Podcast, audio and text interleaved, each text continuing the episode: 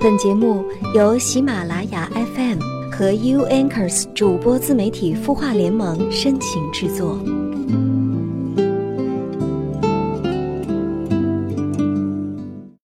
没有什么对不对，感觉总是那么美，滋味滴滴在心扉。如果晚上好，我是云湾，你的心事有我愿意听。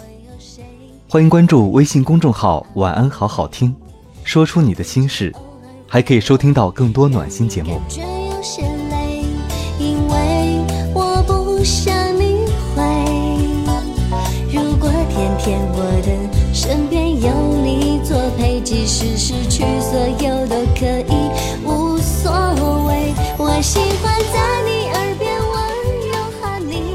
节目开始之前呢，还是先来看一下来自微信公众号“清音中”有零零零零零的留言。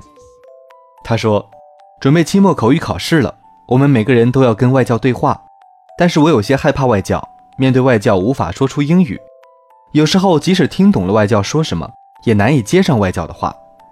其实外教并不可怕，但是我就是无法克服内心的那种恐惧，特别是看到很多同学侃侃而谈的时候，我的这种情绪就更加强烈了。我该怎么办？”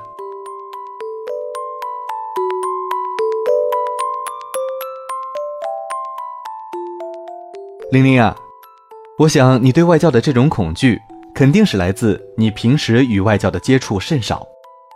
如果你想突破自己，你应该去尝试多与外国人交流，去交朋友，去和他们出去玩，或者说你也可以多多的去体会他们的文化。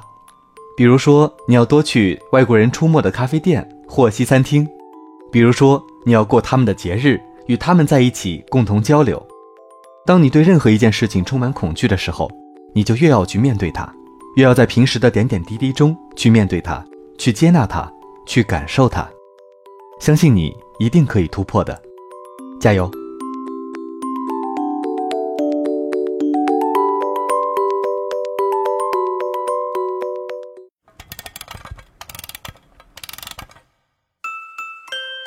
的故事，你的心事，我们愿意倾听。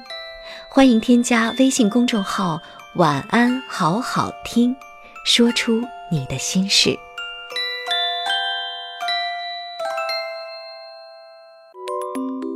今天要给大家分享的内容是：我写第九百九十九封情书时，你成了我的新娘。文章来自浪浪于江湖。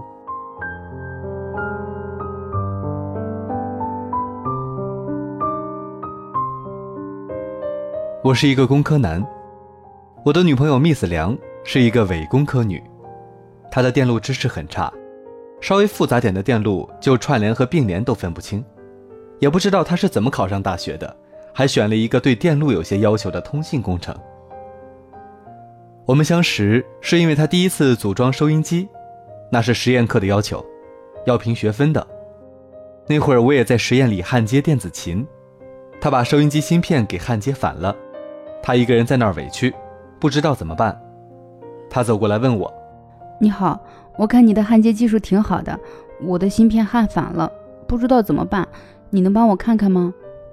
我说：“可以啊。”我把电烙铁烧热，将焊反芯片上的焊锡融化，用镊子轻轻地将芯片取出来，再将芯片反过来焊接回去，五分钟不到就焊接好了。我认真的对 Miss 梁说。以后你在焊接芯片的时候，一定要看清楚管脚，别再焊反了。有些芯片管脚多的话，焊反了会很麻烦，严重点这个作品都会废掉了。他一脸惊讶地看着我：“你好厉害呀，简直是我的偶像！你视我为徒吧？”我说：“还好吧，你这么笨的徒弟我可不收。”哈哈哈。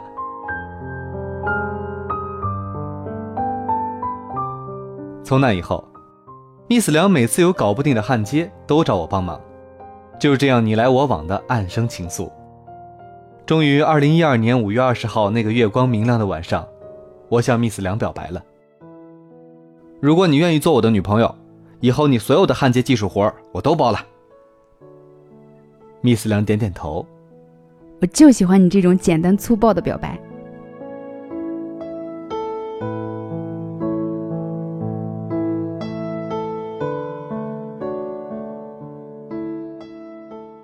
就这样，她正式成了我的女朋友。我们同专业，但不同届。那年我大三，她大二。Miss 梁是一个伪工科女，普遍的工科女不太爱看书，但她很爱看书，尤其爱看言情小说，还有各种韩剧、各种国产泡沫剧。不过武侠她也很爱看，至少她看过金庸、萧鼎、古龙等，也看《海贼王》《灌篮高手》《火影忍者》等。在大学时陪她看了很多青春爱情片，比如《失恋三十三天》，那些年我们一起追的女孩。致青春，同桌的你等等。每次走出电影院，她都哭得眼眶红红的。我第一次知道，女生的泪腺是如此发达。虽然是一个伪工科女，但至少是一个工科女。她的数学还是很不错的，成绩中等水平，就是动手能力差，但又偏偏很爱拆电器，经常把电风扇拆了装不回去，吹风机拆了也装不回去。还有一次把笔记本拆了，装不回去，最后委屈的向我求救。我说：“这次知道错了吧？以前拆点小电器玩玩就算了，这次你居然敢拆笔记本，如果你搞坏了，那可是几千块的大洋啊！”那不是还有你在吗？有你在，我不怕。我帮他把笔记本装好了，严重批评他：“下次绝不允许再犯错，否则不理你三个小时。”他嘟着嘴巴说：“殿下，臣妾知道错了，下次再也不敢了。殿下莫生气。”我扑哧一笑，他总能把生气的我瞬间逗乐。不过他的心还是很细的。有一次我不经意的说了句，感觉自己上火了。那天晚上他就偷偷的买了凉茶给我喝。我生日的时候，他还自己动手做了一个电子作品给我，是一首生日歌。虽然只唱了两句“祝你生日快乐，祝你生日快乐”就坏了，但对于他这种技术渣渣，能做出这样的作品，我真的是太感动了。他一定花了很长的时间。一想到他为了我做作品，在电脑前写程序，还有焊接芯片的画面，我的心都要融化了，心里暗自发誓，这辈子只爱他一个，一定要给他幸福。有一回我喝醉了，他居然把我从后门拖回了宿舍，我也不知道他是怎么做到的。第二天我酒醒以后，向他负荆请罪。他说：“我可以原谅你，那你也把我背回宿舍门口吧。”我说：“好嘞。”路上很多同学看着我们，但我心里乐滋滋的，一点也不觉得难为情。有一次，我们在小树林约会。说到了一次小伙求婚时，用九百九十九张一百块人民币折成玫瑰花送给女朋友，最后求婚成功。我问他：“如果我向你求婚，你希望用什么方式呢？”嗯，我想要的爱情很简单，我希望嫁给一个我爱的人，同时他也爱我的人。我不要求对方有房有车，也不需要有多浪漫的求婚方式。但是如果对方又帅又多金，我也是不会拒绝的。前提是我们之间要有爱情，爱情无非是两个人一起吃饭、一起睡觉、一起玩，再后来多了一个孩子和我们一起玩。等我们老了，孩子又陪我们慢慢的老去。我上辈子一定拯救过地球，才让我遇到你这么好的女孩。我一定努力让你幸福的。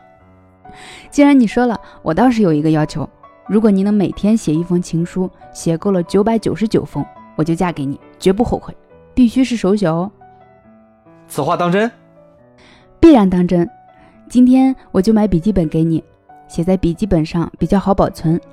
我每一次买一本给你，然后你写完一本就再送一本给你。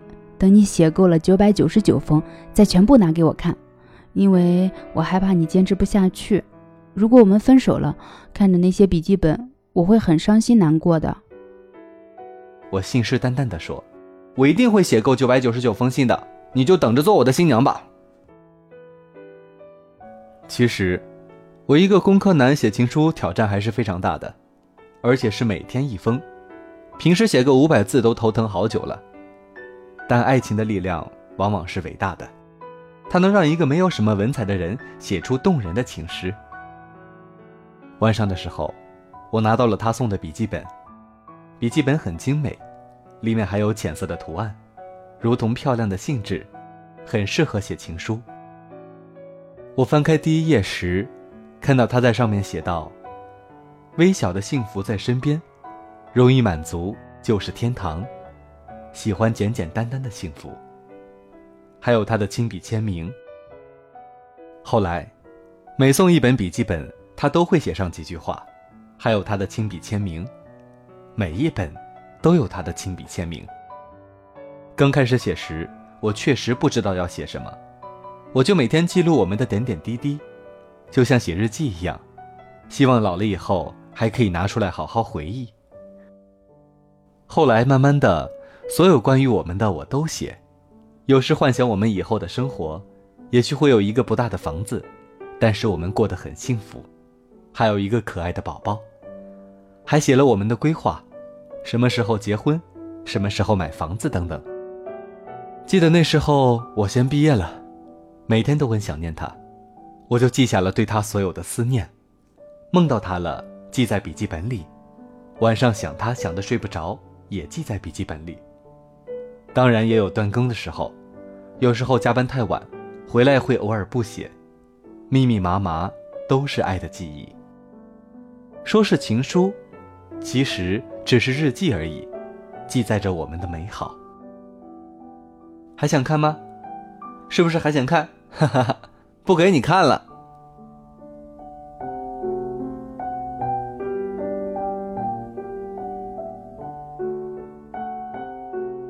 我们在一起半年后，才开始写的日记。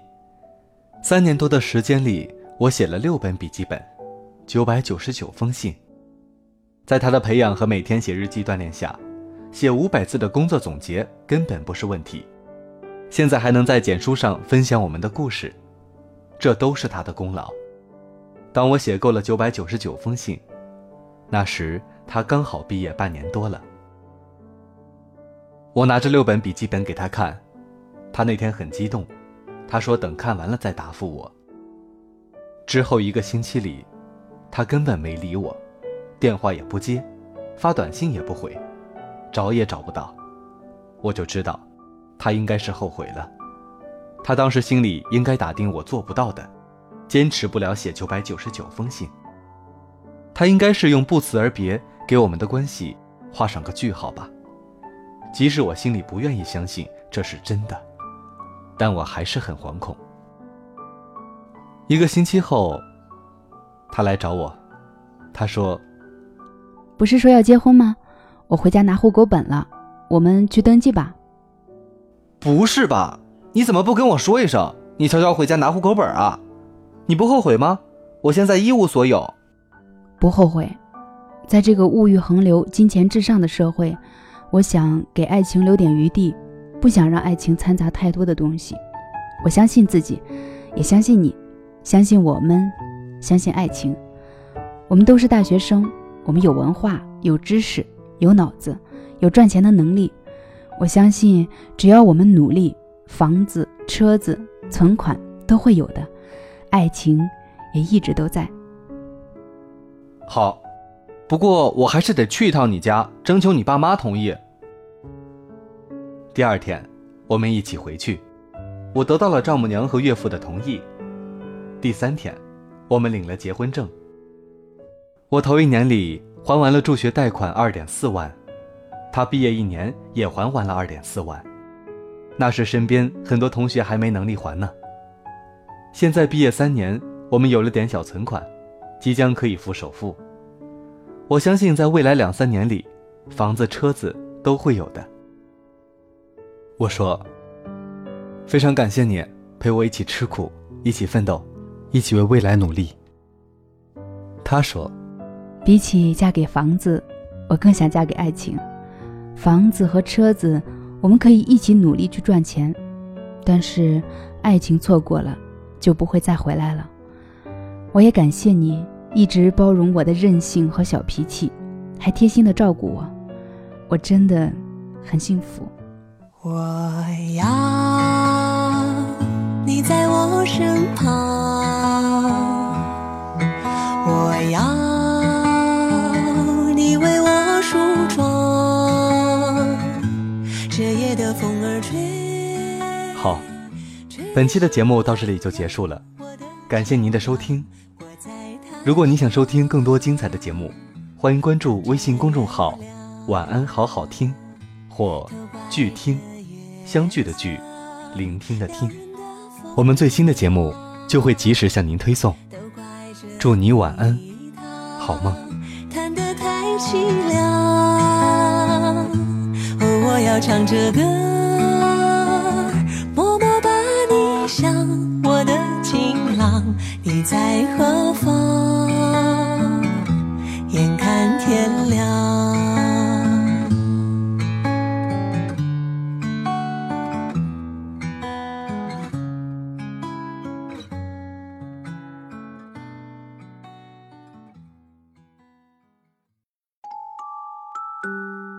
你会失眠吗？既睡不着又睡不够，就这样夜复一夜。有些事，有些话憋在心里，不知道该跟谁说。每天晚上九点，如果你有心事，我们愿意倾听。我们是 U Anchors 主播自媒体孵化联盟，祝你晚安，好梦。